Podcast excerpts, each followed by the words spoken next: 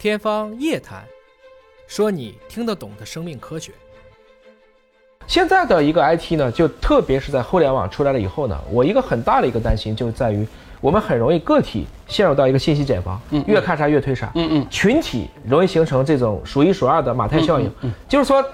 其实如果没有 Gemini，如果大家只有 OpenAI，、可能也挺麻烦的。嗯对他就通吃了。嗯等他开始骗你的时候，其实我说人工智能真正了不起的是它开始撒谎。嗯嗯那就是说，它真的是算计了。嗯嗯我们最近也看见到 GPT 可以给你编出来完全不存在的文献，嗯完全不存在的诗人，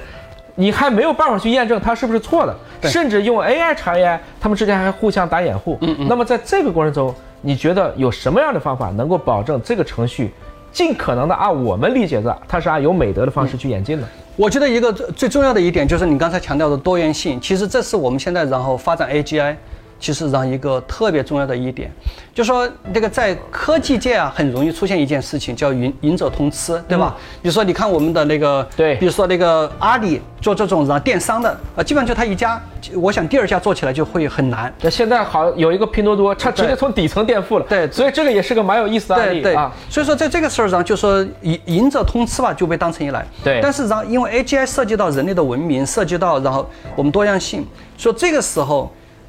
如果假设再来一个赢者通吃，那就很完蛋。为什么？就将来就会是一家的思想，就或者是 Chat GPT 它所代表的思想来统治全球的思想。